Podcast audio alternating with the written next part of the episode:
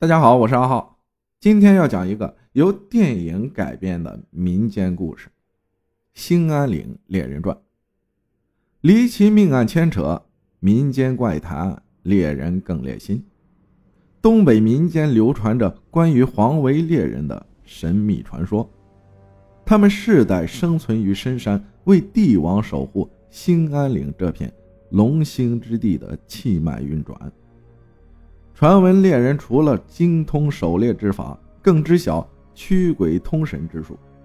在东北一处偏僻的山村里，悄然发生一起灭门惨案。在村民们的恳求下，最后一代黄维猎人刘二爷决定出山调查真相。不想过程中怪事屡现，老林子里的秘密也渐渐被揭开。前续。招了狐仙儿来索命。黑夜的到来让寒意又加深了几分，呼啸的寒风吹过，使得在李长福家门口站着的汉子们身子不禁缩进了大棉袄内。纵然不远处有着火堆，可十几号大老爷们儿却都围在大门外静等着，希望第一时间知晓里面的消息。不一会儿，长根叔从李家大院推开大门走了出来，一众男儿纷纷上前将他围住。唉，长根叔摇头叹息了一声：“长福也没能挺过来，全家只剩他阿妮儿还吊着一口气儿了。”听到长根叔的话，围住他的男儿。你看看我，我看看你，全都沉默不语。李长福这些年在村里也称得上是大家茶余饭后最大的话题。从几年前新衣裳都穿不上，一大家子吃饭都成问题，还成为全村最有钱的人家。可好日子刚开始没多久，一大家子人却都遭了难，全家如今。更是只剩下了最小的阿妮儿。大起大落用在李长福身上，那是再合适不过。此刻众人聚集在这儿，等待的却还是另一个答案。张铁柱忽然开了口：“长根说，都说长福叔家里遭了烟魂报复。”长根叔瞪了一眼，打断了张铁柱的话：“一天天的乱嚼舌根子。”长福这小子是招了狐仙了。烟魂是村里的老话，指的是鬼魂；狐仙儿便是大家常说的狐狸精。众人听到长根叔说起了那段他们不知的往事，一行人去到不远处的火堆旁坐下，细细听了起来。毕竟，不论是烟魂还是狐仙，真要是复仇，害的或许……可不仅仅只是李长福这一家，这也是大家聚集在此最为关心的事儿。要说这事儿啊，还得从几年前说起，那是民国几年来着？连长根叔也忘了，他只记得李长福曾和他说过，那年家里日子苦，大冷天的，穷的屋顶破了洞，没钱修不说。眼瞅着要过年了，家里连点吃食都没有，全家人缩在炕头上，当真是喝了西北风。就在那天夜里，李长福的媳妇抱着孩子，坐在炕头上跟他抱怨，说是马上要过年了，可家里连二两棒子面都拿不出，这日子还咋过呀？作为一家之主，连妻儿都养活不得。李长福心里愧疚，只得低着头听媳妇儿埋怨。李长福是村里唯一的行脚医生，有人请他上门瞧病，也是送些吃食作为回报。平时度日都算勉强，自然也没能存下什么。再说，不是有句俗话，“越穷命越硬”，穷的连饭都吃不上了，病都不找上门了。李长福媳妇儿心里不是滋味越说越来气，指着他骂道：“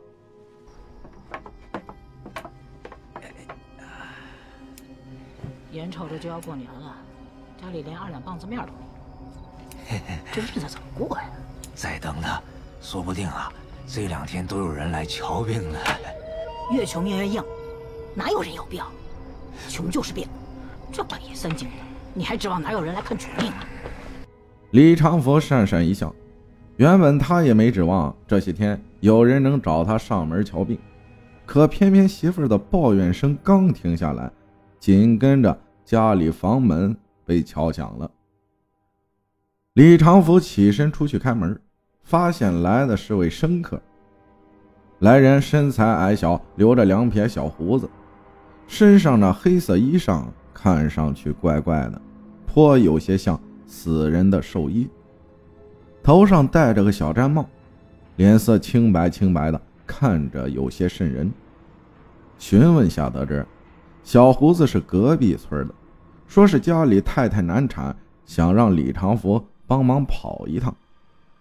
他就纳闷了，生孩子找产婆呀，怎么会找上自己？而且。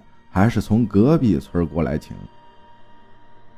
小胡子叹了一声说：“铺子里的产婆都走了西口，山里本来会这门手艺的也不多，十里八村听说就李长福有医术，求他帮忙，跟着去救个急。”这时，李长福的媳妇抱着孩子走了出来，站在不远处望着李长福和小胡子。呼啸的寒风没能压下媳妇肚子里传来的咕咕声。李长福刚到嘴边，想要拒绝的话又咽了回去。都说一文钱难倒英雄汉，只有真的到了这个境地，才能体会到话中的酸楚。尽管当天夜里山风很大，大晚上还要穿林子，指不准遇见什么危险，可李长福实在没了辙。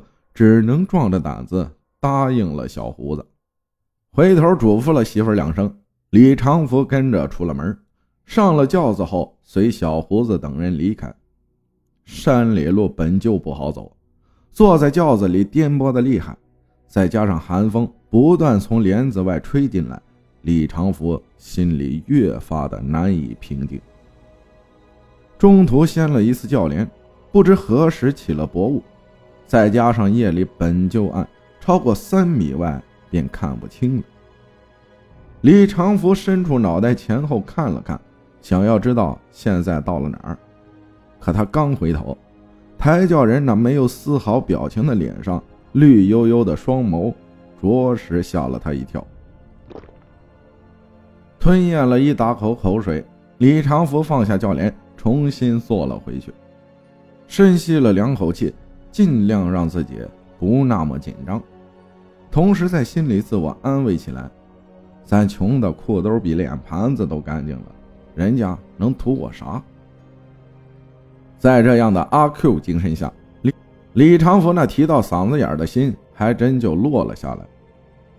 不知又走了多久，李长福在轿子里迷迷糊糊快睡着的时候，小胡子在外面叫了他一声，原来。是已经到了，轿夫都已经将轿帘拉起来了。晃了晃脑袋，清醒点后的李长福这才走了下去。映入眼帘的一座气派的大院子，在大门口挂着四个足有水缸大小的红灯笼，将大院门口照得通明。李长福心头大惊，从未听说过山里还有这么气派的人家。唯一让他感到有些怪异的是，别人家的院门口都是摆放石狮、麒麟这一类，可这户人家摆放的，居然是两座石头打造的狐狸，这还真是头次见。李长福跟着小胡子进了院里，那要生孩子的二太太正疼得大叫，隔着两个院落都能听见。家里下人们忙的是不可开交，却偏偏。忙得没个准头。李长福的到来让他们看到了主心骨，在小胡子的提示下，李长福安排下人们准备了接生要用的东西。别说，大户人家的动作就是快。李长福刚说完，不消几个呼吸的时间，东西齐全的都送了过来。原本还想歇口气儿，眼下也没了那个机会。李长福只得跟着小胡子去了二太太的房里，准备接生。前后两个时辰的忙活，二太太总算是把孩子平安生了下来。李长福出了屋，早有下人准备好了装着清水的盆端上来，他赶忙将自己沾满血的手伸到盆里洗了个干净。这时，小胡子笑吟吟地走了过来。对着李长福一阵吹捧感激，李长福对此只是笑了笑，没去接话。以前他只给牛马接生过，但没想到误打误撞的来到这儿。好在今天这活干的也算漂亮，只是这些话他可不敢给小胡子说。眼下李长福也没闲心听扯犊子的话，他只想快点拿到钱，然后赶紧回到家里。和老婆孩子热炕头，明天再拿着钱让一家子吃顿好的，也不枉费自己今夜的忙活。小胡子看出了李长福的想法，冲着隔壁屋子喊了一嗓子：“大太太，天儿不早了，我送李大夫回去了。”屋里一道黑影走到门边，跟着从里面传来了深沉而苍老的女声。多赏点儿，别让人家挑咱们理儿。话音刚落，一名丫鬟拖着一个装着小陶罐的盘子走了过来。李长福眼里已经冒出了小星星，他在猜，陶罐里装的是大洋还是银疙瘩呢？待侍女走到近前，小胡子打开陶罐，李长福瞬间傻眼，陶罐里。根本没有大洋，更别说银疙瘩了，居然全是高粱。小胡子抓了一把，塞进布兜里，跟着将布兜送到了李长福手中。这，李长福怎么也没想到，这么大户人家给自己的报酬会是一袋子高粱，自己拿这玩意儿回去有什么用？难不成还等着明天开春种下好发芽？小伙子却不管那么多，硬将布兜塞到了李长福手里，还不忘客气两句：“李大夫，您就拿着吧，太太说了要多给。”可是你这……李长福还想再说点什么，小胡子却没给他这个机会，推推攘攘的就带着他出了院门。重新坐回轿子里，李长福满脸的不快。说大话使小钱儿，还得这样式的呀？给这两把高粱面够干啥用的？原来还指望着靠着今晚赚个年钱，现在可好，连顿饭钱都没找到。越想心头越发火，捏着布兜的手也不由得加大力气。嗯，下一秒，李长福表情一僵。隐隐感觉手里的布兜有些问题，忙将布兜打开，他的表情忽然愣住了。李长福从中抓了一小把出来，摊开手掌，发现掌心里的哪里是高粱，那些小珠金灿灿、黄莹莹，分明是一把大力的金沙。这哪是什么高粱子儿，分明是兴安岭上等的金可了。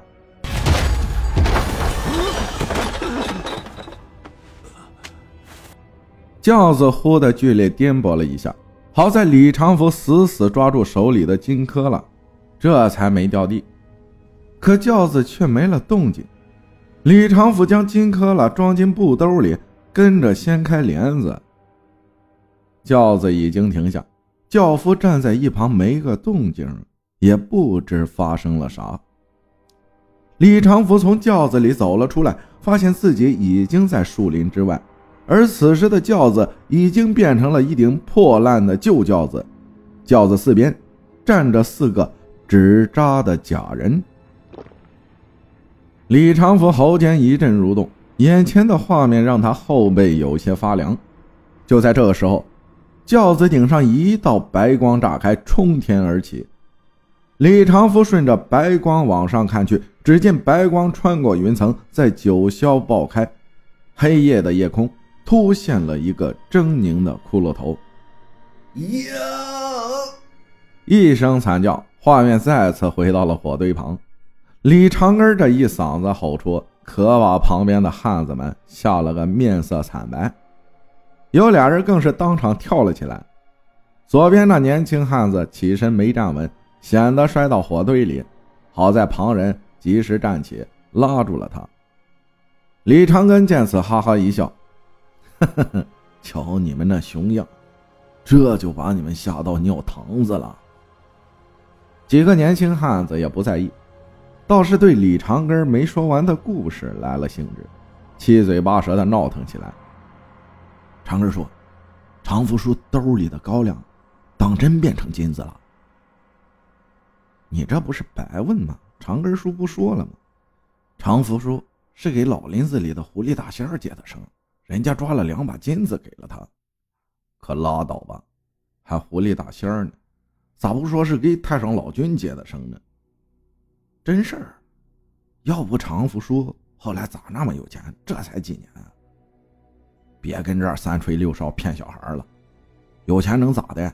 这不是还做了病了吗？有病也是疫病。话说天都快亮了，二爷还能来不？李长福家出了这事儿，村子里第一时间通知了这片大林的守护神刘二爷，请他从山里下来。在这大林里，你可以不信神仙，但必须信刘二爷。十里八村哪儿出了事儿，都指着刘二爷来解决。好像有人进村了。李长根朝着村头念叨了一声，众人齐刷刷的看过去，一道黑影顶着大风正走了进来，隔得远了也看不清是谁。李长根抓起火把点燃，第一个起身走过去，在他身后，几名村里的年轻汉子紧随着操起火把，神色紧张的跟了去。眼看离黑影不远，李长根喝了一声：“立住，报个闷。”从黑影处立马回了声：“顺水妹儿。”这是林子的土话，“顺水妹儿”说的是姓刘。火光的照应下，李长根脸上露出笑意，忙迎了上去。很快，黑影步入了亮光里，是个猎人打扮的老者，身披麻布披风。戴着狗皮帽子，在背后背着一杆长筒猎枪。李长根悬着的心放下，似看到眼前这位，就看到了救世主。二爷，总算把您老给盼来了。话说间，李长根掏出烟纸，裹上烟丝后，卷吧卷吧递了上去。刘二爷接过烟卷点点头，显然对李长根这般懂事很满意。李长福。咋样了？问了一句，刘二爷将烟卷叼在嘴里，一旁立马有年轻汉子拿出火折子给他引上。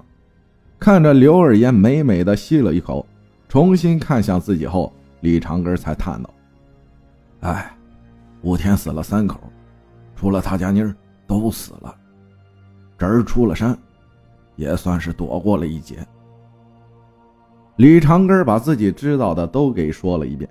刘二爷只是一旁静静的听着，也不插句话，只是眉头越发的凝重。面对刘二爷，李长根可没了之前和晚辈们打笑的语气。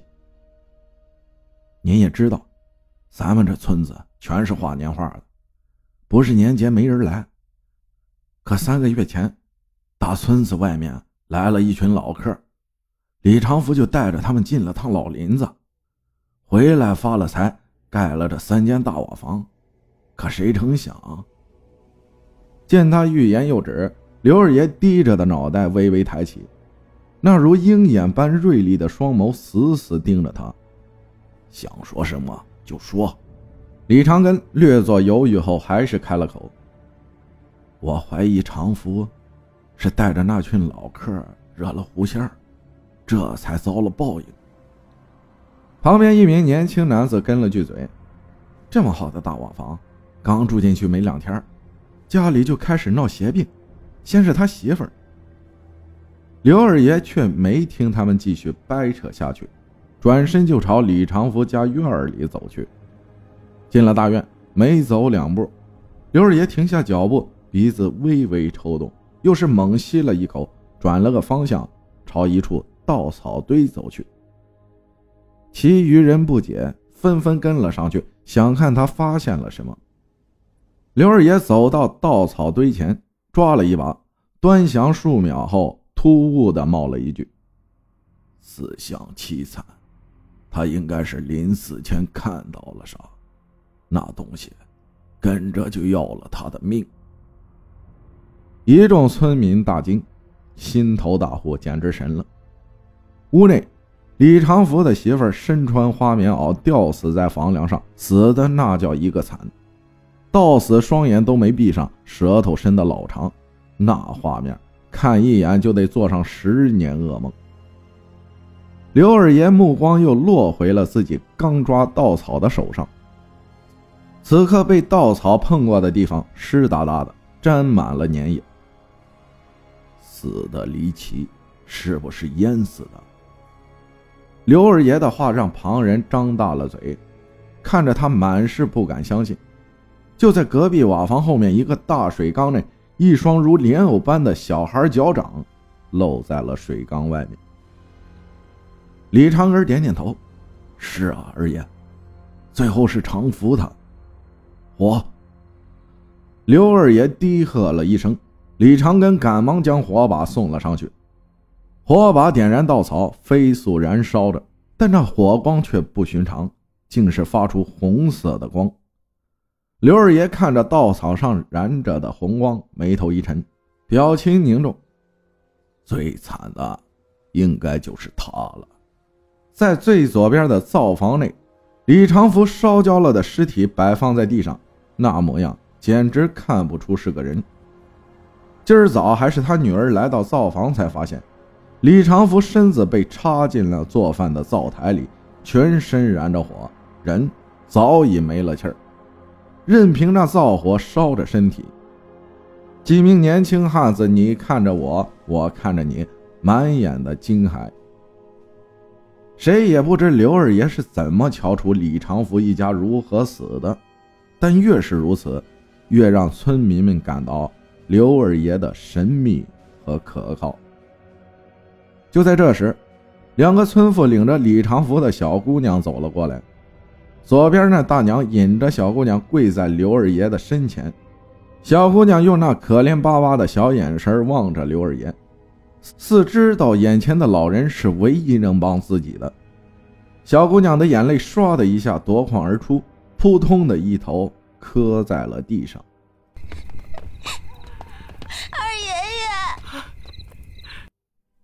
爷爷，哎，刘二爷上前将小姑娘抱起。心头很不是滋味那指引小姑娘的大娘见此摇摇头，劝道：“刘二爷，李长福临死前两天就让咱求你下山，他没等到你呀。现在除了这个孩子，还有个侄子在往回赶。咱们都知道你是神人，你就发发慈悲，帮帮咱吧。”刘二爷放下了小姑娘，纠正了大娘的话：“我不是神人，是黄维猎人。要说这黄维猎人，那可是有说法的。自打满清入关时，关外龙兴之地便被封锁开来，朝廷设独立职务于此，是为黄维猎人。猎人终身生活密林之中。”狩猎传说中的珍奇野兽，并守护这片林子。只是现如今皇帝都跑了，刘二爷这算是最后一代皇位猎人。刘二爷低头看了一眼孤独无助的小姑娘，抬手揉了揉她的小脑袋。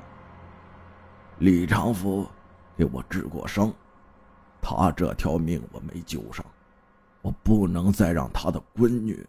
把命搭上。说着，刘二爷眼珠子滴溜溜的一转，很快有了办法。你们马上找人搭建戏台，最迟今天夜幕降临之前要完成。到了晚上，我自有办法降了那东西。听了刘二爷的话，李长根忙应了一声，跟着就带人去收拾布置了。夜里。刘二爷将李长福家里仔细查了一遍，心里更加确定了自己判断，知道是啥玩意儿在作乱。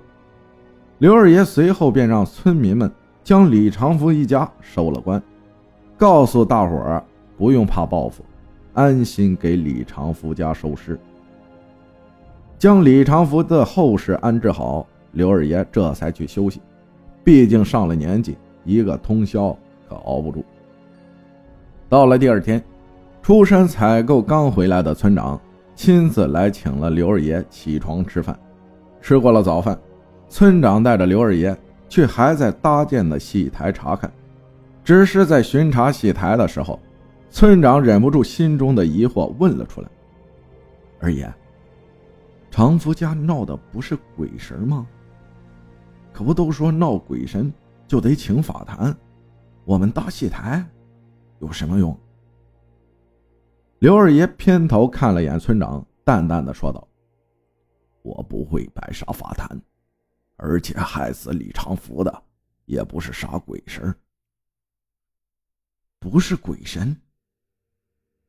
村长瞪大了双眼：“那是个啥？能害得长福一家死这么惨？”刘二爷索性停了下来，找个地方坐下。拿出旱烟吸了口，方才回道：“害死李长福一家的，是林子里的大马猴。”村长那发白的双眉皱成了一个川字。大马猴，这是个什么山精妖怪啊？刘二爷瞥了村长一眼，那怪怪的眼神让村长全身不舒坦。欲知后事如何，咱们下期接着讲。感谢大家的收听，我是阿浩，咱们下期再见。